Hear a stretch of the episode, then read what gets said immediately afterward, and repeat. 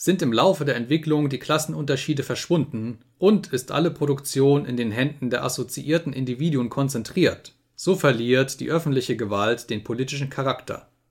Die politische Gewalt im eigentlichen Sinn ist die organisierte Gewalt einer Klasse zur Unterdrückung einer anderen. Wenn das Proletariat im Kampfe gegen die Bourgeoisie sich notwendig zur Klasse vereint, durch eine Revolution sich zur herrschenden Klasse macht und als herrschende Klasse gewaltsam die alten Produktionsverhältnisse aufhebt, so hebt es mit diesen Produktionsverhältnissen die Existenzbedingungen des Klassengegensatzes der Klassen überhaupt und damit seine eigene Herrschaft als Klasse auf. An die Stelle der alten bürgerlichen Gesellschaft mit ihren Klassen und Klassengegensätzen tritt eine Assoziation, worin die freie Entwicklung eines jeden die Bedingung für die freie Entwicklung aller ist